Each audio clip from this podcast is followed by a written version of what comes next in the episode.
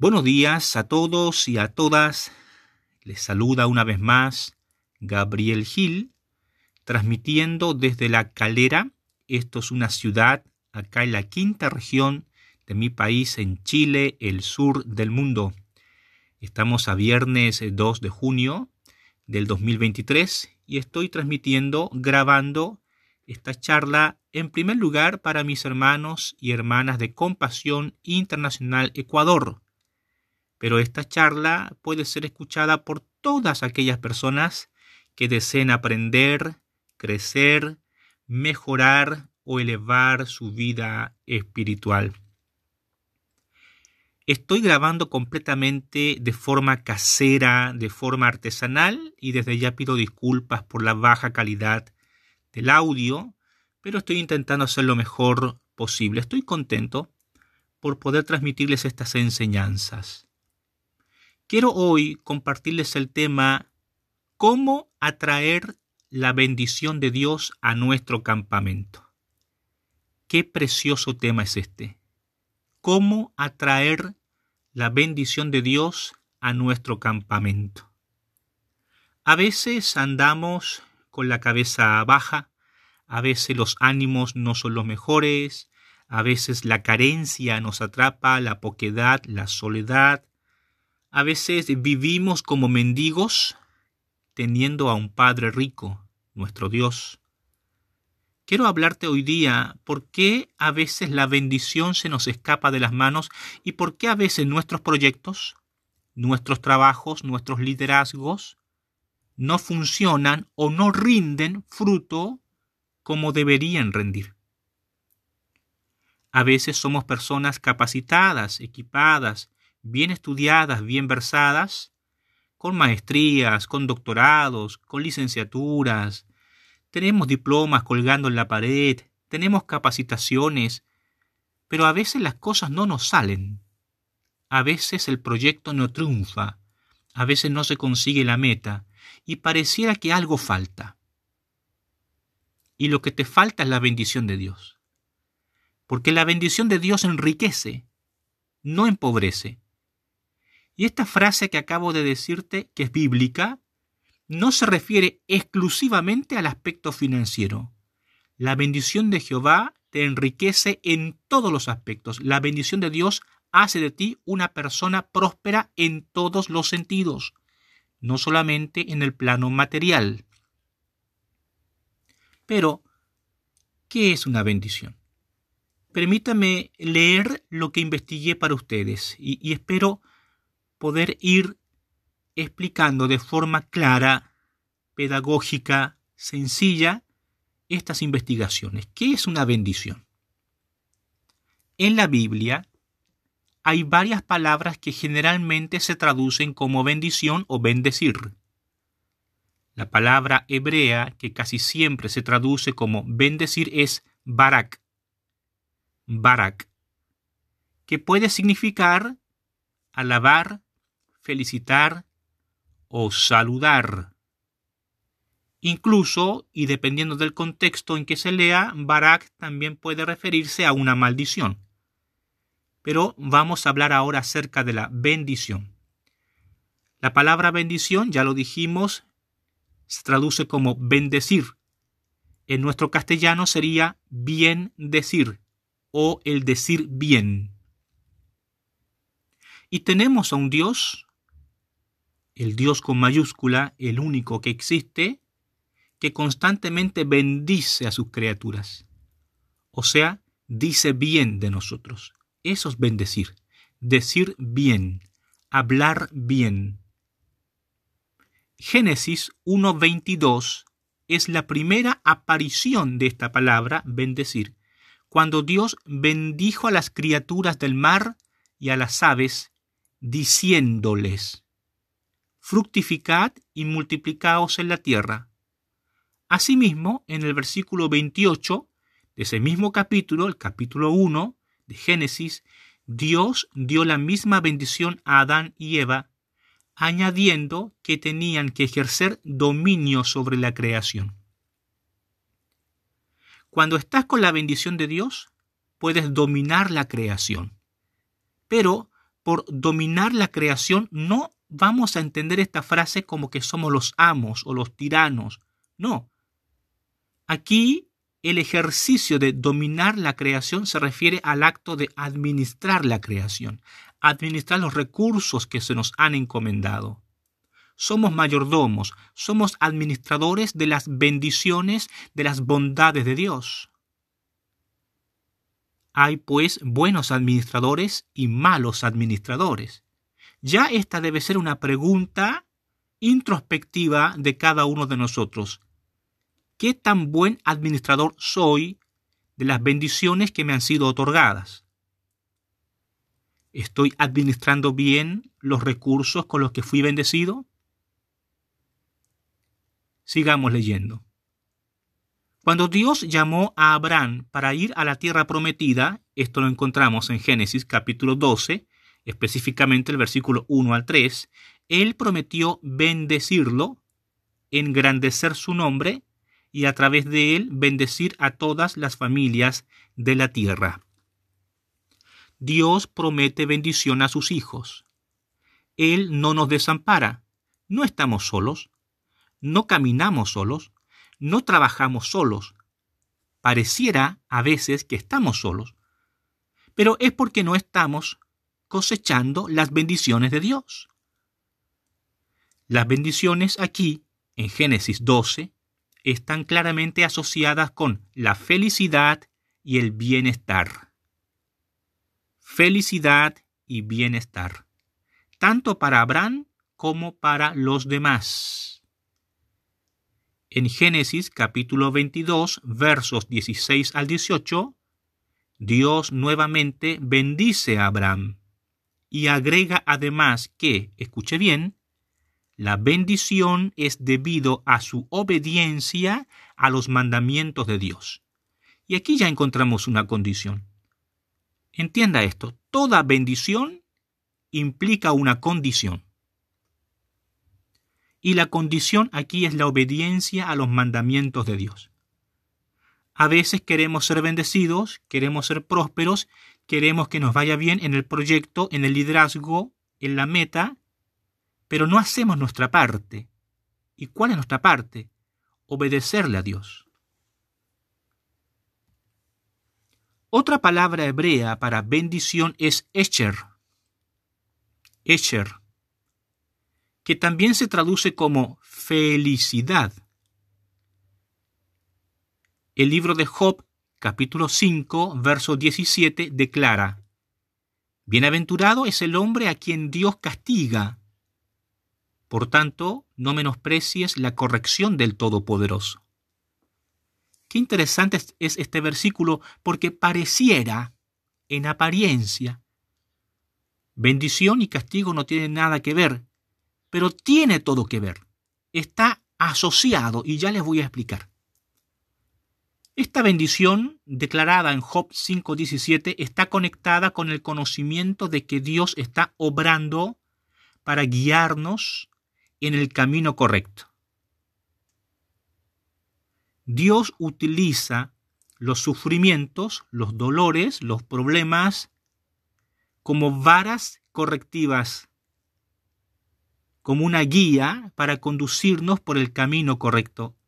El castigo de Dios es en realidad una muestra de su amor para con nosotros, como si se tratase de un padre que disciplina a un niño que juega en medio de la calle. Si usted es papá como yo, si usted es mamá, tiene hijos, seguramente a usted le alerta, le preocupa, le asusta que su hijo esté jugando en medio de la calle. Obviamente, si la calle es transitada, usted no va a permitir que su niño, su niña, su adolescente juegue allí. A eso se está refiriendo este ejemplo. Dios, pues, es un Padre, el Padre de todos, y a Él no le gusta cuando ve a uno de sus hijos jugando en medio de una calle donde pasan carros. A veces el niño no obedece con palabras. Entonces el papá tiene que mostrar autoridad.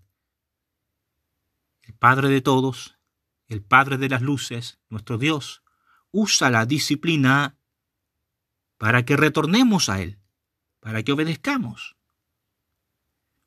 El Salmo capítulo 1, verso 1 al 3 lleva este tema más allá cuando dice, escuche, Bienaventurado el varón que no anduvo en consejo de malos, ni estuvo en camino de pecadores, ni en silla de escanecedores se ha sentado, sino que en la ley de Jehová está su delicia, y en su ley medita de día y de noche. Será como árbol plantado junto a corrientes de aguas, que da su fruto en, su tiempo y su hoja no cae, y todo lo que hace prosperará. Vamos a enfatizar la última frase. Y todo lo que hace prosperará. La, pros la prosperidad, la bendición integral, te viene cuando tú cumples todo lo que dice el Salmo capítulo 1, verso 1 y 2 y parte del 3. El libro de los Salmos está lleno de referencias de esta clase de alegres bendiciones para aquellos que aman y temen al Señor su Dios. Dios dispensa bendiciones para sus hijos y Él hará todo lo divinamente posible, para Él todo es posible, para enviarte la bendición. Pero a veces no nos llega la bendición no porque Dios ha fallado, sino porque algo en el mortal, en el humano, en mí, está fallando. En el Nuevo Testamento hay dos palabras griegas esenciales que se traducen como bendición. Vamos con la primera. Macarios. Macarios tiene el significado de felicidad que acabamos de ver. Las bienaventuranzas de Mateo 5 y Lucas 6 describen el estado feliz de aquellos que encuentran su propósito y realización en Dios. Una persona puede sentirse bendecida con el solo hecho de estar en comunión con Dios. Hay personas que se sienten felices, dichosas, afortunadas, porque han abrazado la comunión con Dios. Qué importante es esto. No hay bendición más grande que estar en comunión con Dios. Como en los Salmos, la mejor vida está disponible para aquellos que aman a Dios, para aquellos que le temen y para aquellos que ordenen sus vidas de acuerdo a la palabra. El desorden trae maldición. El orden trae bendición. Cuando decidimos ordenar nuestra vida, nuestros pensamientos, acorde a la palabra, todo mejora. Nuestra vida personal mejora, nuestra vida matrimonial mejora, nuestra vida familiar, laboral, nuestros estudios, nuestras metas, nuestros proyectos, nuestros emprendimientos, su liderazgo mejora, porque usted ha decidido ordenarse conforme a la palabra y el orden trae bendición. Romanos capítulo 4 versos 6 al 8 vincula esta dichosa bendición con aquellos a quienes se les ha perdonado sus pecados, porque saben que la relación con Dios ha sido restaurada. La bendición de Dios entonces también incluye el perdón de los pecados. Cuando se nos perdonan los pecados, es como una mochila que se nos cae de la espalda y podemos caminar derechos, descansados y confiando que Dios va a cargo o está a cargo de nuestras vidas y que todos nuestros proyectos ahora reposan en Él. La segunda palabra que encontramos en el Nuevo Testamento es eulogeo. Eulogeo se centra más en las buenas palabras o el buen informe que otros dan de alguien y también describe la bendición que proclamamos sobre nuestros alimentos. Mateo capítulo 26, verso 26. Eulogeo entonces tiene más que ver con lo que decimos de alguien. Nuestras palabras tienen mucho poder. Si usted es alguien a quien se le ha encomendado liderar personas, estar a cargo de personas o equipos humanos de trabajo. Aprenda a bendecirles con palabras amables, con palabras de motivación, con palabras alegres. Por supuesto que habrá momentos en que hay que llamar la atención o llamar a terreno, sobre todo a aquellos que no hacen bien su trabajo, pero mayormente los líderes estamos llamados a bendecir a quienes están a nuestro cargo. Eulogeo, entonces, es la palabra que describe esa acción. Efesios capítulo 1, verso 3. Bendice a Dios por todas las bendiciones que Él nos da en Cristo. Y Primera de Pedro capítulo 3, verso 9, nos instruye a bendecir a quienes nos maltratan porque hemos sido llamados a recibir una bendición de Dios cuando hacemos esto. Y qué difícil resulta bendecir al conductor que se te atraviesa en el camino, ¿no? Qué difícil es bendecir a tu compañero de trabajo cuando te maltrata o te hace una mala cara o, o tú sabes que está hablando mal de ti a tus espaldas. Qué difícil. Pero estamos llamados a conquistar esas montañas difíciles hablar en bendición de los demás. Porque usted debe entender esto. Cuando usted habla bien de los demás, se enteran.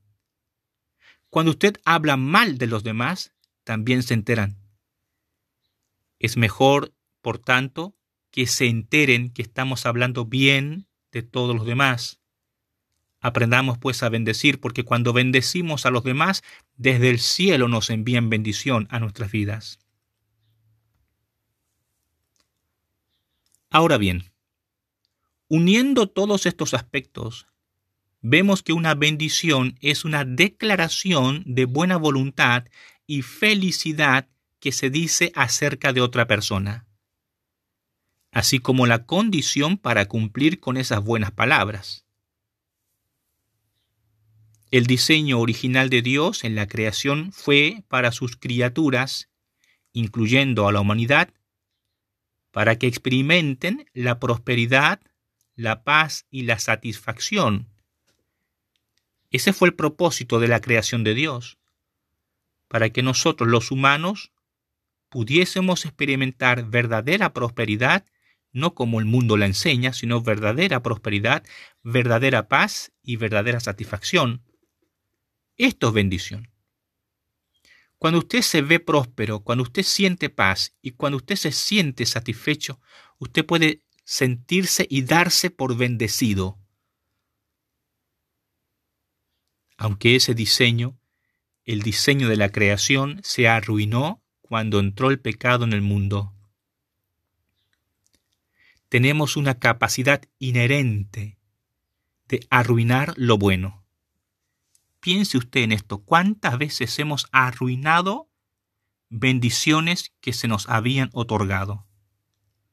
Ya sea porque soltamos una mala palabra, ya sea porque tuvimos una actitud negativa, ya sea porque nos faltó proactividad o no vimos la oportunidad, vamos por allí perdiendo bendiciones.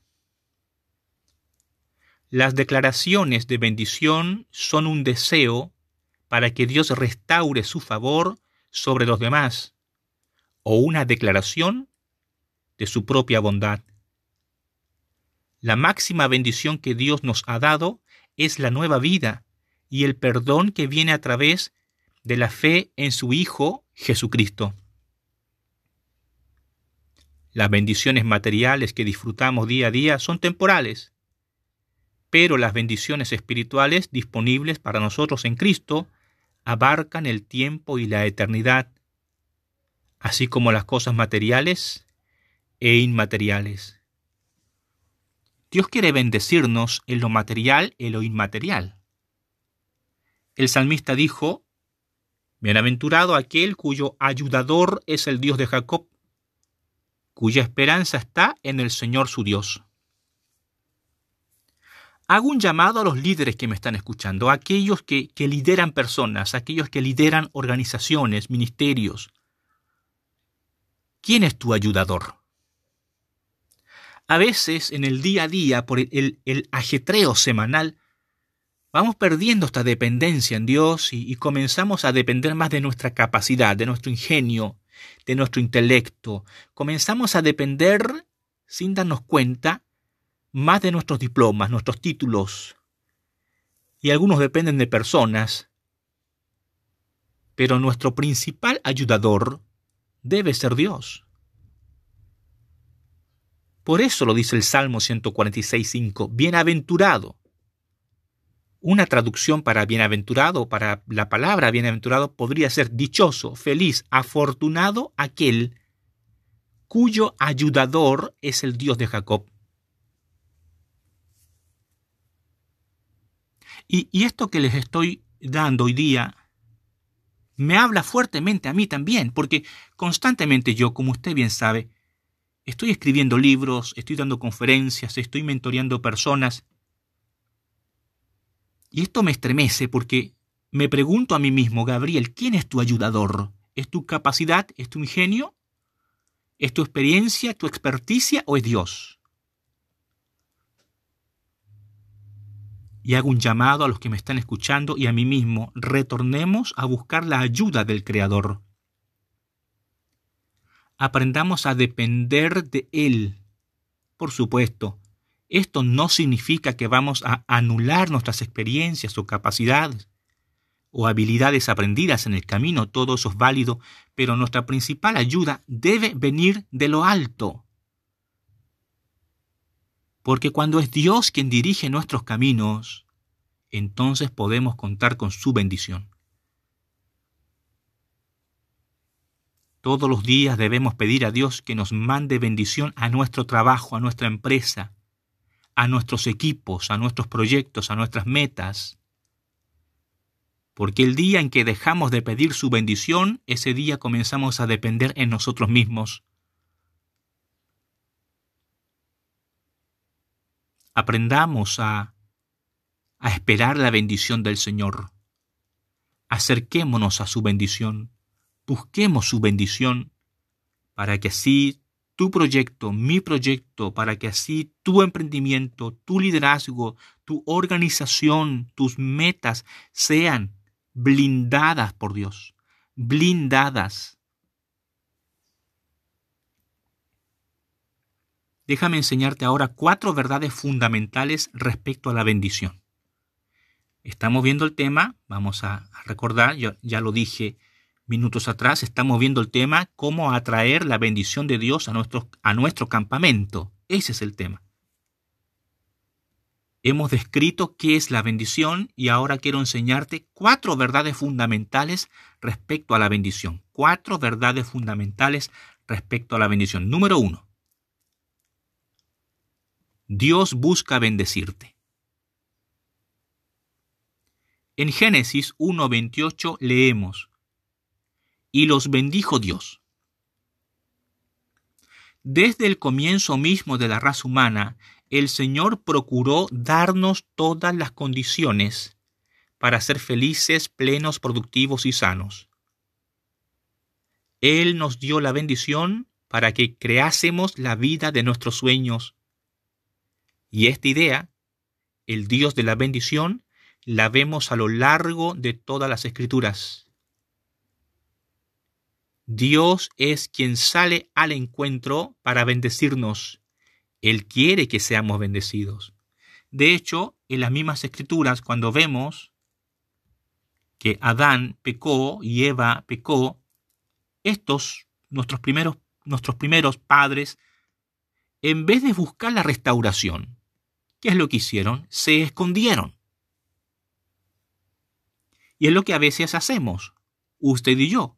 Nos escondemos, nos escondemos detrás de nuestros escritorios, nos escondemos detrás de la montaña de trabajo que tenemos, nos escondemos detrás de la apretada agenda que tenemos, nos escondemos detrás de muchas cosas. Nos atiborramos de actividades y de compromisos a tal punto en que no dejamos tiempo para la comunión espiritual. Y es por eso que después andamos cansados, andamos desanimados, las cosas no resultan, la gente no responde, las metas no se logran. Porque estamos escondidos detrás de una montaña de actividades buenas, pero no mejores. Porque lo mejor siempre es la comunión. Es interesante cómo aquí en el Génesis, cuando Adán y Eva se escondieron porque estaban asustados, de que habían pecado, el que sale al encuentro es Dios. Es Dios quien salió a pasear al Edén y es Dios quien pregunta, Adán, ¿dónde estás tú? Por tanto, la iniciativa de bendición siempre viene de Dios. Él quiere que seamos bendecidos, prósperos, victoriosos, sanos, llenos de energía, creativos. No pienses lo contrario. Dios no te tiene mala. Dios no te tiene bronca. Él no te hace zancadillas para que tropieces. Tú mismo te haces zancadillas. Pero aún así, aunque tú mismo provocas a veces la caída, Dios sale al encuentro, comienza a buscarte para bendecirte eso, eso hizo en Génesis. Salió a buscar a su criatura porque quería arreglar las cosas que el mismo Adán y que la misma Eva habían embarrado, habían perjudicado. Así que esta es la primera verdad. Dios busca bendecirte. Él quiere que seas bendecido en tu entrar y en tu salir. Él quiere que seas bendecido en tu casa y en tu trabajo. Él quiere que seas bendecido en tu vida personal y en tu vida social. Segunda verdad. Número 2. Tenemos la libertad de elegir la bendición o la maldición. En Deuteronomio, capítulo 30, versos 15 al 19, estos versículos son poderosos, pero solo voy a leer un resumen que dice, Hoy pongo delante de ti la vida y la muerte, el bien y el mal. A pesar de que Dios busca nuestro bienestar, a pesar de que Dios siempre tiene la iniciativa de bendecirnos, nos dio libertad para elegir entre la bendición y la maldición, entre la vida y la muerte, entre el bien y el mal. Todos los días usted tiene la capacidad de elegir, al abrir sus ojos, tiene la libertad de elegir si va a agradecer al Eterno por un día nuevo, por un día más, o levantarse a las carreras sin dar gracias. Todos los días usted tiene la capacidad de elegir si va a pasar un tiempo con Dios, en oración, en palabra, o simplemente va a comenzar su día como todos los días, levantándose rápido, duchándose, desayunando, tomando el carro, yéndose a combatir contra el tráfico para llegar a la empresa. Usted elige. Usted elige cómo termina el día y usted elige cómo empieza el día. Si usted quiere ser un líder bendecido, si usted quiere que su gente, su equipo, su empresa, su ministerio fructifique, comience eligiendo bien. Elija la bendición. Dios no nos hizo autómatas. No estamos en piloto automático, no nos programó para obedecerle. En cambio nos dio libre albedrío, o sea, la capacidad de elegir entre un camino y otro. Todos los días esta decisión se enfrenta en la mañana. Yo no sé a qué hora usted, a qué hora usted se despierta. Quizás en la audiencia que me está escuchando hay personas que son pájaros madrugadores, que se despiertan muy temprano. Quizás a otros les cuesta esto de, de comenzar el día, ¿no? Se despierta más tarde. Mira, sea lo uno o lo otro, usted tiene la libertad de elegir cómo va a comenzar. Hace muchos años yo decidí comenzar en bendición. Hace muchos años comencé a dedicar los primeros minutos, la primera hora del día a mi Dios, porque entendí que esto me aseguraba bendición. A veces pensamos que con una oración raquítica, a veces pensamos que con una lectura bíblica a las carreras rápido, es más que suficiente. A veces nos conformamos con encender la radio cristiana en el auto y ese es nuestro devocional mientras vamos manejando. Cómo nos encanta autoengañarnos, nos encanta automentirnos. Por supuesto que una oración rápida, una lectura bíblica rápida, por supuesto que escuchar la radio contribuye, pero no es suficiente. Porque la bendición hay que buscarla con calma, con tranquilidad.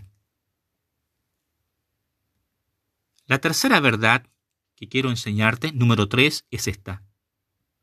Casi siempre elegimos lo malo. Y esta tercera verdad va para aquellas personas que, por diferentes motivos, eligen una mala pareja, eligen una mala decisión, eligen una mala compra o hacen malas inversiones, eligen malas compañías. Génesis 8:21 declara, dice así, No volveré jamás a maldecir la tierra por causa del hombre, porque el instinto del corazón del hombre es malo desde su juventud. La verdad es, estimados oyentes, y aunque no nos guste admitirlo, que el ser humano constantemente piensa en lo malo, y eso lo lleva a elegir caminos equivocados. Hay una predisposición en nuestro corazón a elegir el mal. Los antiguos sabios dicen que nuestro corazón físico, el músculo cardíaco, está inclinado hacia la izquierda o levemente inclinado hacia la izquierda, porque ese es el símbolo ineludible de que tendemos a la maldad, que tendemos a hacer el mal. Es interesante esta afirmación eh, de sabiduría porque lo cierto es que por lo general tendemos a lo malo. Tendemos a, o tenemos la tendencia a escuchar el chisme, tenemos la tendencia a ver lo que no deberíamos ver, a escuchar lo que no deberíamos escuchar. Y nos equivocamos una y otra vez y muchas veces es lo mismo porque hay una maldad, una tendencia al mal con la que luchamos todos los días.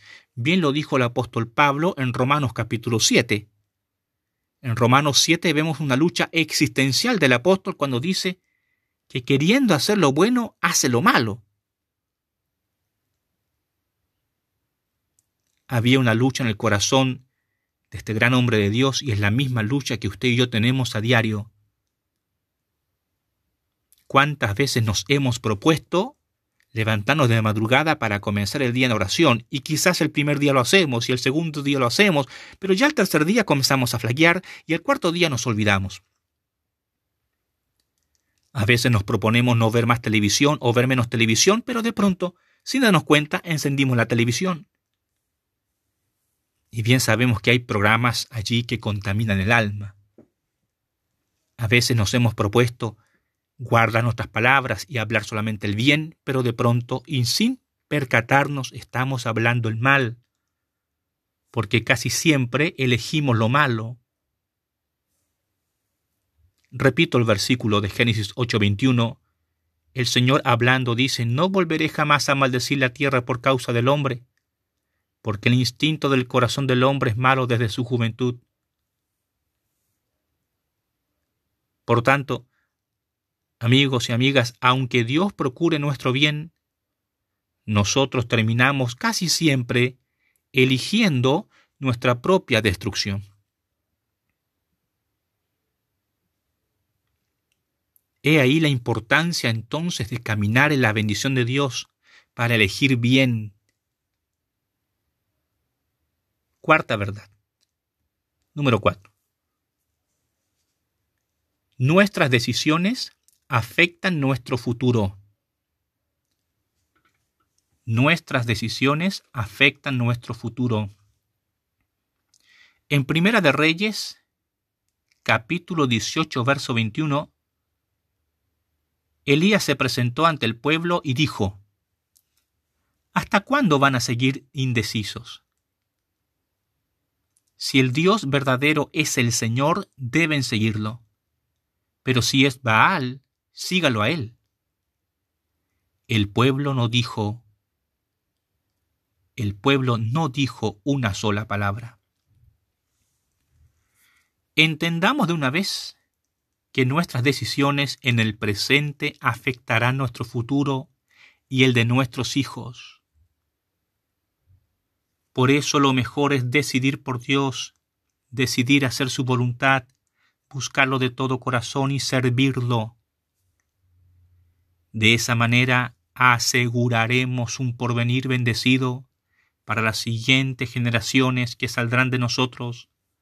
Cuando decidimos servir a Dios, cuando decidimos amarle, cuando decidimos luchar contra la mala inclinación, cuando decidimos luchar contra el instinto del mal, Dios comienza a derramar su bendición, nos da gracia, nos da favor, bendice nuestro liderazgo, bendice la gente que trabaja con nosotros, bendice nuestras finanzas, bendice nuestro matrimonio, nuestros niños. Usted necesita la bendición de Dios para trabajar allí en el puesto que se encuentra. Entienda esto, su capacidad no es suficiente, su experiencia no es suficiente. Usted necesita ser ungido, ungida con la bendición de Dios. La bendición de Dios necesita ser derramada desde la mollera de su cabeza hasta la planta de sus pies, para que así todos sus proyectos sean exitosos. Entienda esto porque estoy hablando en lenguaje espiritual. Jamás usted tendrá éxito en su función, así sea el presidente de la compañía o el que barre los pisos ahí en la empresa. Usted no tendrá éxito en su función si no cuenta con la bendición de Dios.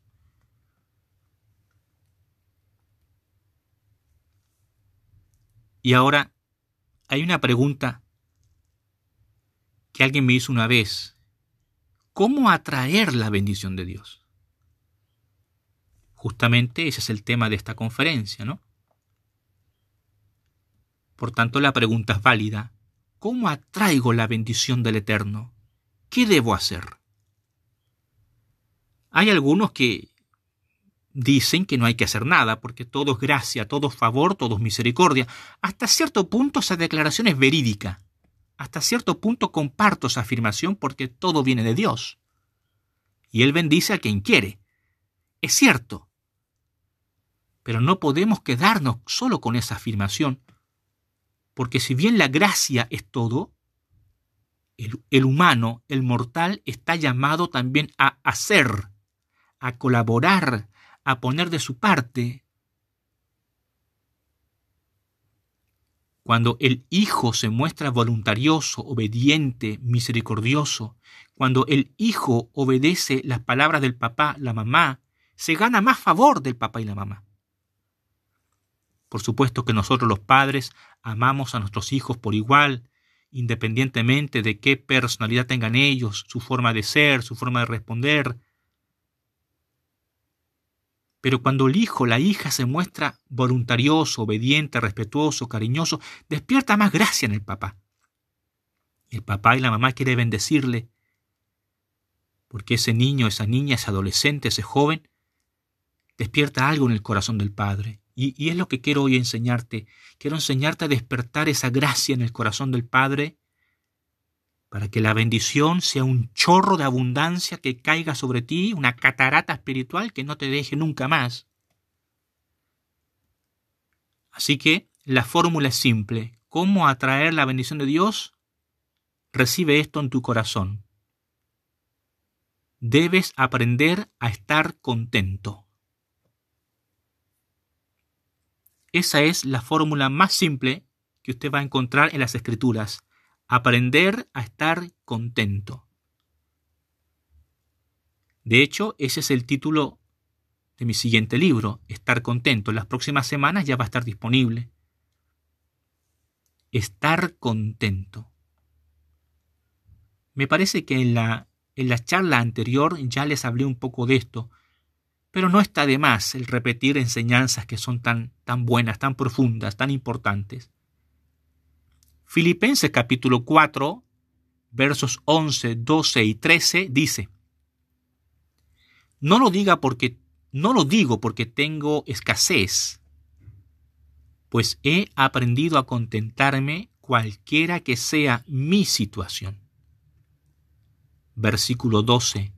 Sé vivir humildemente y sé tener abundancia. En todo y por todo estoy enseñado, así para estar saciado como para tener hambre, así para tener abundancia como para padecer necesidad. Versículo 13. Todo lo puedo en Cristo que me fortalece. Casi siempre disertamos, exponemos y elegimos el versículo 13 solamente. Todo lo puedo en Cristo que me fortalece, porque hasta leerlo resulta bonito. Es una afirmación muy positiva. Es muy motivante esta, esta declaración. Pero olvidamos que hay dos versículos antes, el 11 y el 12, donde Pablo nos, nos da el secreto, nos da la clave para caminar en bendición. Y esta, y esta clave es el contentamiento.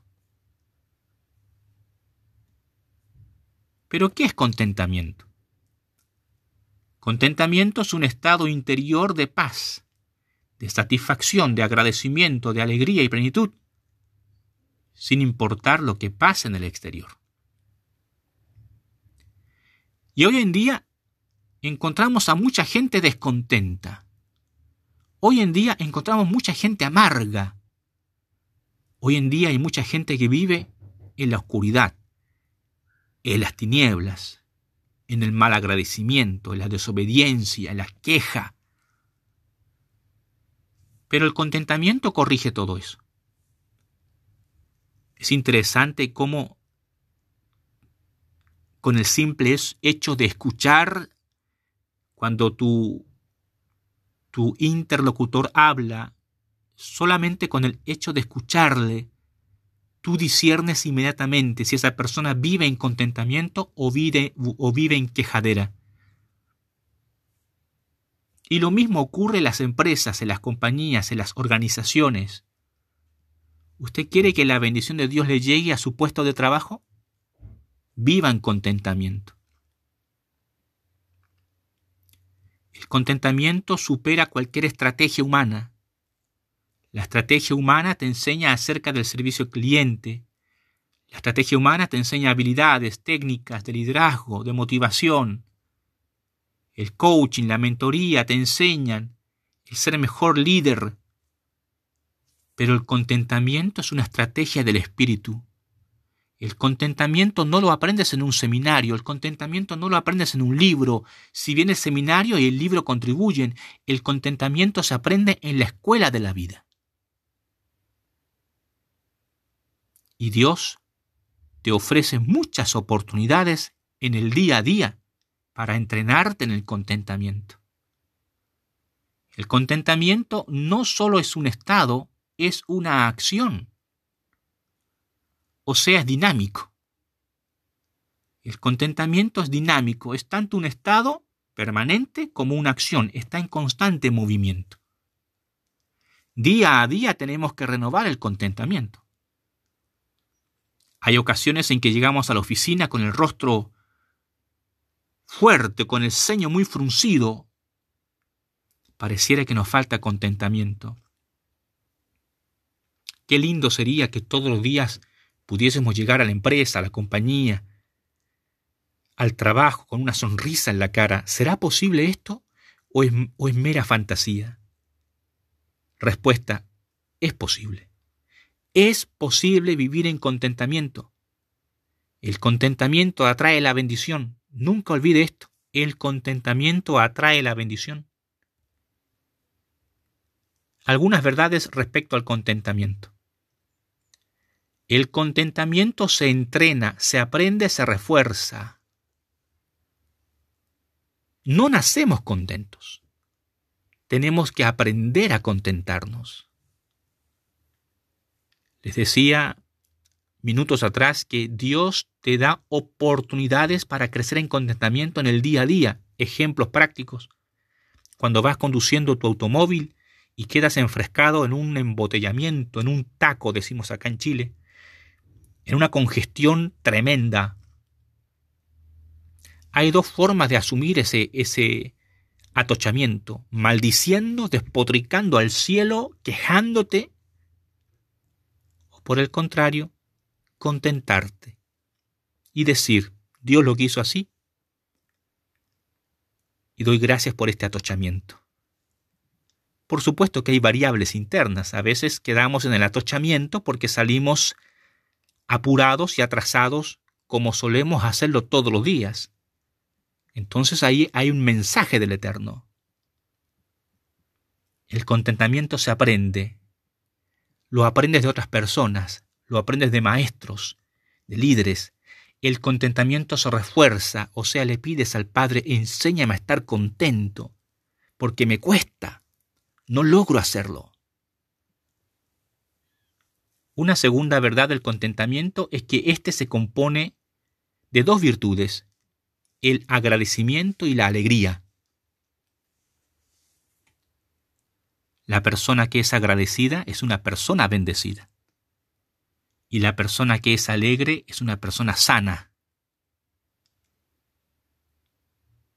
Agradecimiento y alegría, dos virtudes hermanas que refuerzan el contentamiento. Sea agradecido, sea agradecida, agradezca más, porque al que agradece más, más se le bendice. Cuando nos encontramos con una persona mal agradecida o que no agradece lo suficiente, a uno no le quedan ganas de volver a bendecir a esa persona. Al contrario, cuando te encuentras con una persona que sinceramente agradece tu, tu bendición, tu palabra, tu acción, se despierta en ti el deseo de volver a bendecirle. Esto que nos ocurre es lo que ocurre en el corazón del Padre. Cuando el Padre nos ve que somos personas agradecidas, Él envía más bendición. La alegría también nutre el contentamiento.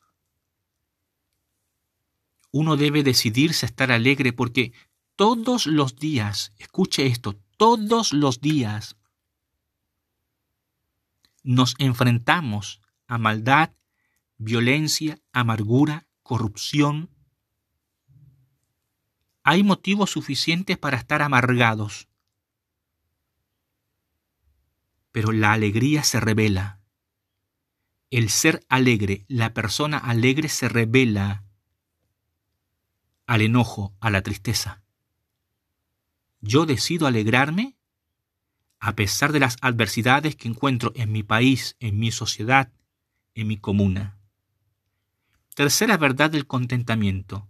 El Eterno bendice en demasía, el Eterno bendice en abundancia a los hijos contentos. Todo lo contrario sucede con los enojones, con los amargados, con los que se quejan todo el tiempo, con los criticones y con los tristes.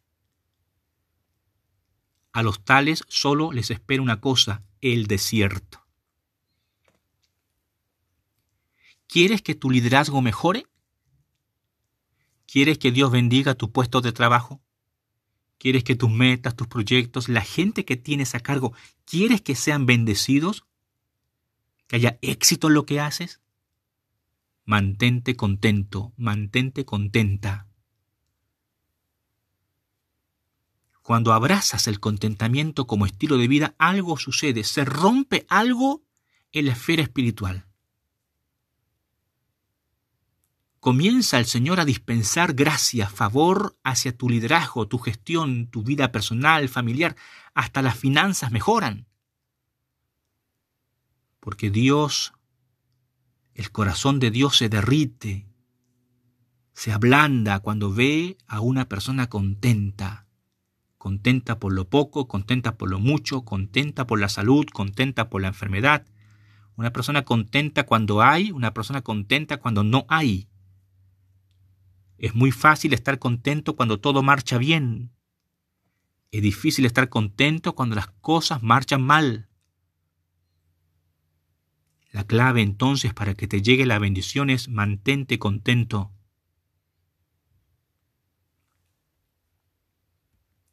Ya para ir terminando, agradezco la atención de aquellos que estuvieron conmigo hoy.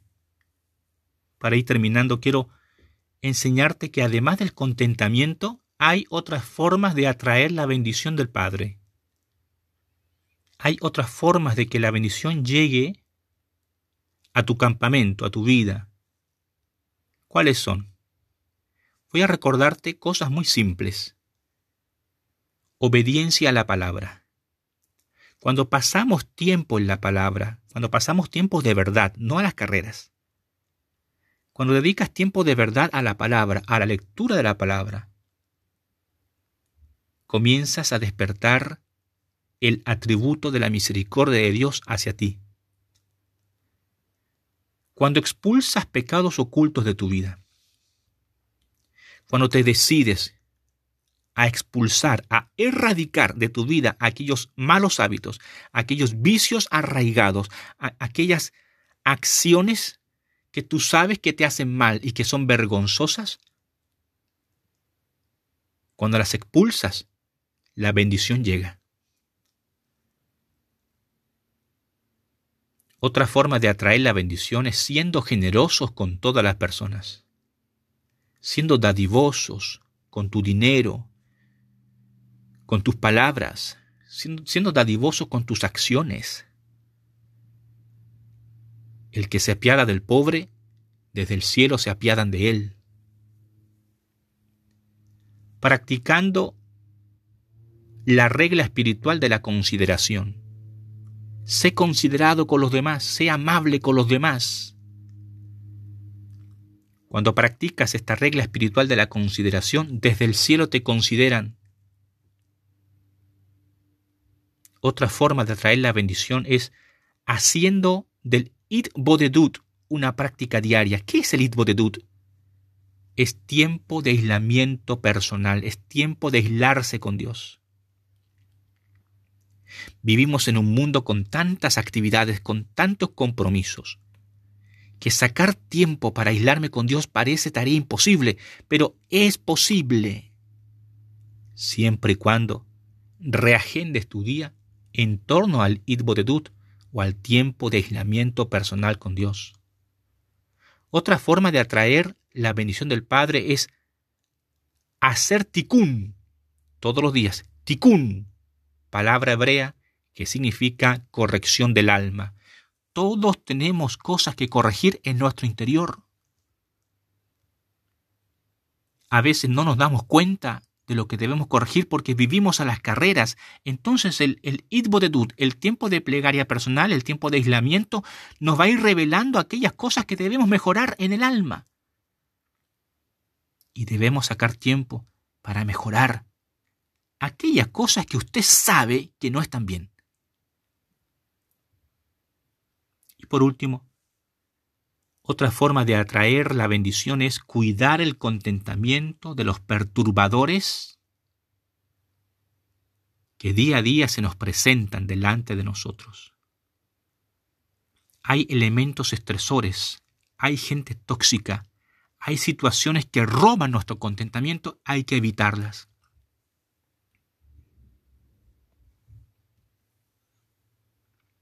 En Ageo capítulo 2, verso 19, Ageo capítulo 2, verso 19, leemos la palabra que dice, Pues bien, fíjense ustedes en que a partir de hoy no faltará el grano en el granero. Aún no ha dado fruto la vid, ni la higuera, ni el, ni el granado, ni el olivo, pero a partir de hoy yo los bendeciré. Cuando abrazas el contentamiento como tu estilo de vida, cuando deseas la bendición, Dios comienza a soltar para ti todo tipo de bondades y salvaciones. Desde este día, dice el Señor, te bendeciré. Y tú debes creer en esta palabra. Usted necesita la bendición de Dios para su liderazgo, para su equipo, para sus proyectos, para sus metas. Usted necesita la bendición de Dios porque el trabajo en el que usted y yo laboramos es un trabajo espiritual, no es secular. Y aun si usted trabajase en un trabajo secular, igualmente necesita la cobertura de Dios, la bendición de Dios. Él quiere bendecirte. Dependerá de ti aceptar o no esto. concluimos con lo siguiente. Dios quiere y puede bendecirte, pero dependerá de ti el recibir esa bendición y guardarla en tu campamento, en tu vida personal, en tu vida matrimonial. Dependerá de ti. El Señor quiere, pero ¿cuántos estamos dispuestos? ¿Cuántos estamos dispuestos a recibir esa bendición del Señor?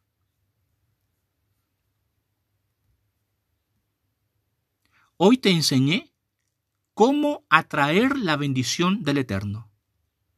Hoy te enseñé cómo abrir tu corazón a la bendición. La pregunta que te hago es, ¿qué harás con lo aprendido? Que desde el cielo te envíen muchas bendiciones. Que desde el cielo el Señor te proteja. Que desde el cielo el Señor sea bueno contigo pero aprende a atraer la bendición de Dios.